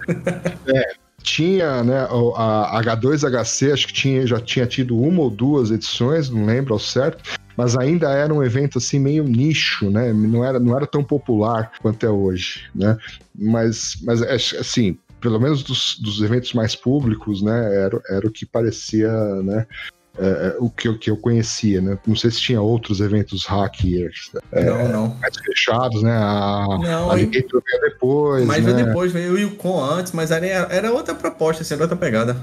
Sim, e, e tinha né, Security Week, Security Leaders, né, essa- essas, né, esses eventos que tem são mais corporativos. E aí, tipo, porra, vamos fazer um, um evento hacker, né? Aí o, o Luiz estava no Brasil, né? O Luiz é, mora nos Estados Unidos há muito tempo, mas ele vem para o Brasil com alguma frequência.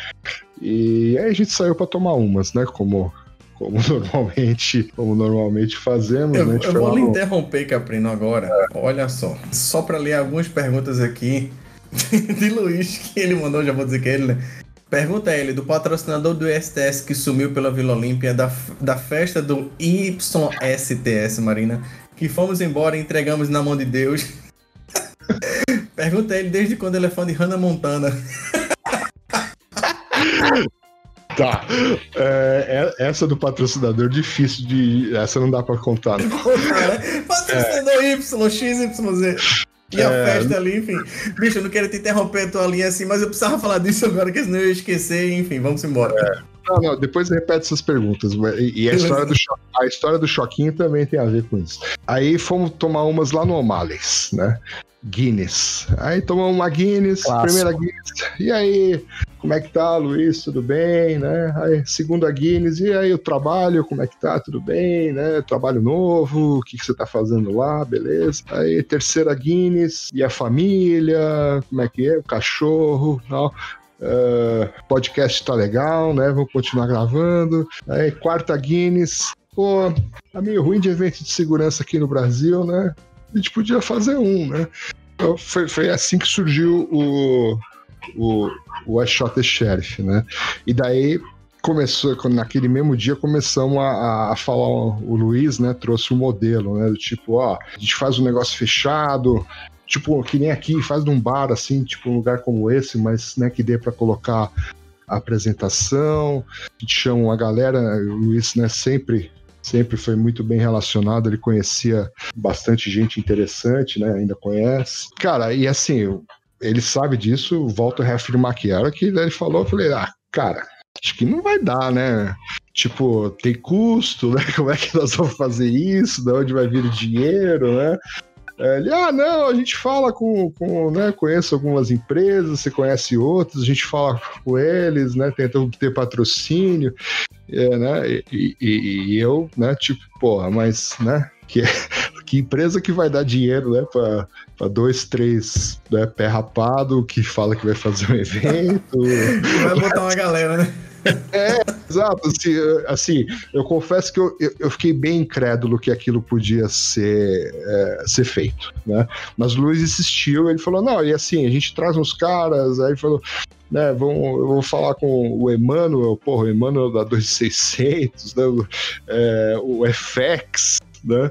É, aí a gente pega algumas pessoas aqui no Brasil, né? A gente pegou o Rubira, iam chamar o cara lá da Shimucon, mas ele não quis vir, que acho que ele tem medo de vir pro Brasil, mas ele gravou um vídeo para nós. Mas enfim, minha dúvida era, tá, como é que nós vamos patrocinar isso? Aí o Luiz falou, não, eu tenho umas milhas, né? Se for para trazer uns caras aí, a gente usa essas milhas, depois, né? Se, se a gente conseguir o, o evento arrecadar dinheiro, a gente reembolsa, etc. Na etc. raça, né? Na raça o negócio. Na raça, foi na raça. E, e aí, aí eu falei, tá, tá bom, né? Vamos, vamos ver o que dá pra fazer. E aí ele sugeriu, ó, vamos, vai num pub, né? Ele voltou pros Estados Unidos, falou, vai num pub tal ali, chama Republic, né? Fica lá na Vila Madalena. Né? É, ali parece um lugar que funciona, tal. Conversa com o cara, explica o modelo, vê quanto é que custaria, né? Que tem que ser open bar, etc, etc. Então a, a gente desenhou mais ou menos o modelo do evento ali, né? De ser só para convidados, etc. Né? Que os convites ficariam com os patrocinadores e aí, né? Quem quisesse ir tinha que pedir para o patrocinador. Ah, naquele momento a gente determinou que tem que ser assim, porque a gente tá cheio de amigo, né? E a gente não pode ficar abrindo exceção para todo mundo que a gente conhece. Eu já negociei mesmo com vocês várias vezes, é foda, eu entendo muito bem o que é isso, é complicado. É complicado, né? E, e aí, é, enquanto isso, o Luiz começou a batalhar uns patrocinadores, falou: ah, consegui tal patrocínio tal, mas começou a vir gente assim, sabe, tipo Microsoft, né? É, uns caras grandes, né? Grande, E- né? e, e, né, e- e pôs um, um dinheiro legal. Aí pegamos, por exemplo, o FX, ele tinha uma empresa, então assim, ele, ele não deu dinheiro, mas ele pagou todas as despesas dele né, para vir pro Brasil e tal. Pra vir, já, já chegou junto, né? E- Eu tenho muito assim da, da conferência, é tipo que vocês conseguem dar um conteúdo bem técnico, às vezes conteúdo bem underground. A última palestra lá que eu vi, né, do fósforo, foi bem interessante. Para o mundo corporativo. Essa eu vi ao vivo, hein? Então, essa aí tem, foi muito, muito doida. Para o público que tá ali mais corporativo também, para analista, eu acho bem massa assim a, a, a proposta junto. Não sei se é isso, mas eu entendo como essa proposta aí, tá? Então, É, é, então a proposta era essa, né? É, naquela, hoje acho que nem tanto, mas naquela época existia uma rixa muito grande assim entre o cara de base, né, o analista, tal, sim, o cara velho, total. E o gestor. Acho que isso O cara de base nunca ia pra conferência, né? Porque não tinha, começou a aparecer H2 e algumas das outras, assim, técnico que o cara poderia ir, mas sempre tinha as conferências mais pra gravatado É. ali, né? É, então, é, então a gente queria fazer justamente essa ponte. Isso é um negócio que o cara, o cara engravatado olhasse aquilo ali e visse, pô, né? é, segurança não é só compliance, né? Não é só ISO 27000, tem que dar valor para essa galera que escova bit. E também o cara que escova bit olhasse e visse que é, tem que ter gestão. Né?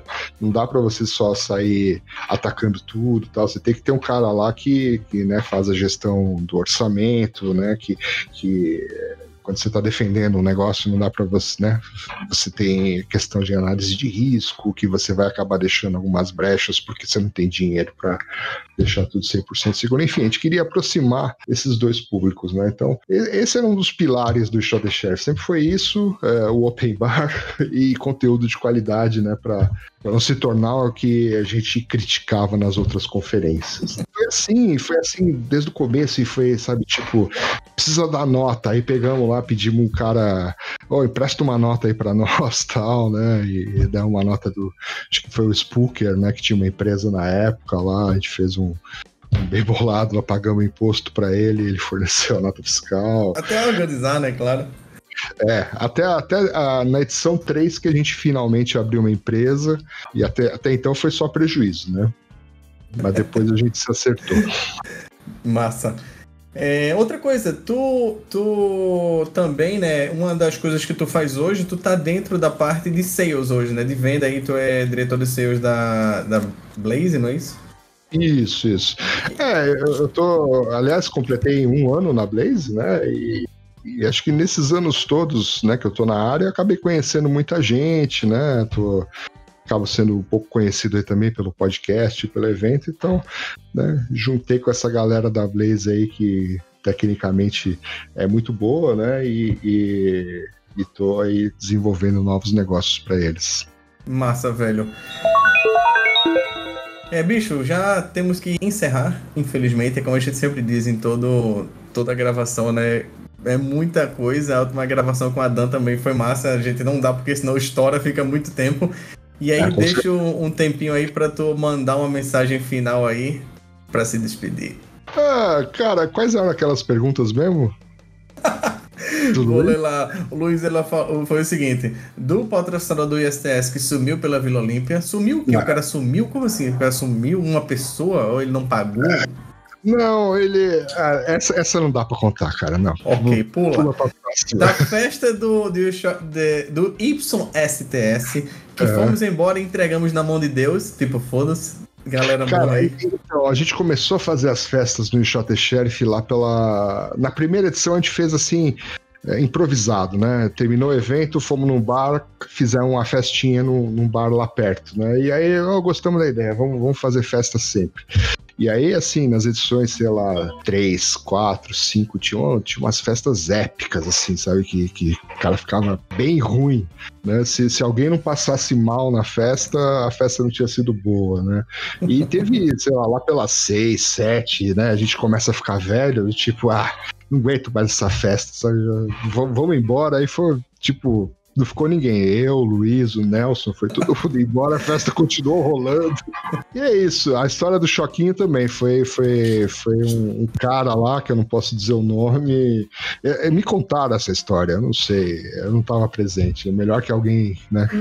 Quem é o Choquinho?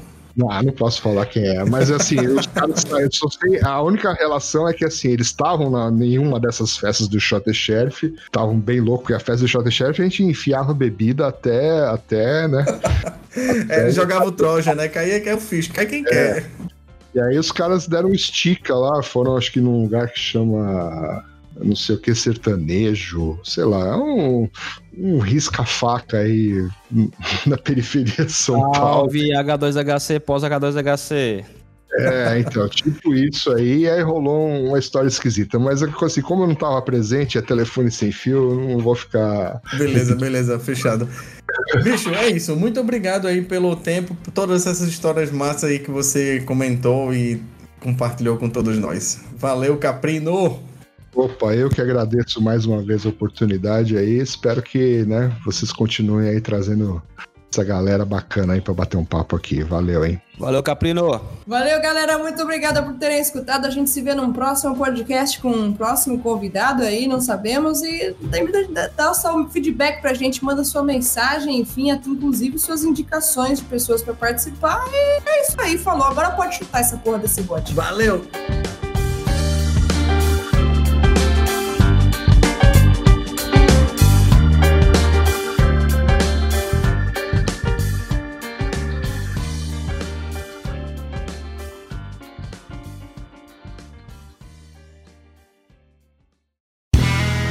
Este podcast foi editado por Play Áudios.